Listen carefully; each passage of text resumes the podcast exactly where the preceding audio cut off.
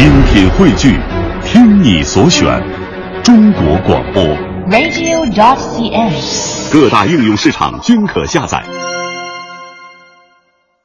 听众朋友，京剧《苏武牧羊》剧情讲的是汉武帝刘彻派苏武等出使匈奴，匈奴王单于逼苏武投降，苏武宁死不从，就被流放于北海牧羊。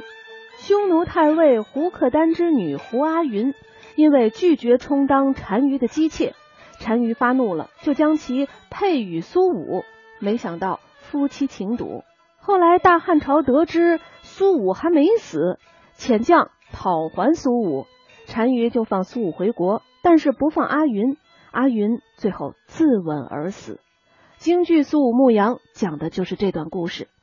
这出戏是京剧名家童芷苓的代表剧目，下面我们就来欣赏他在这部剧当中的精彩演唱。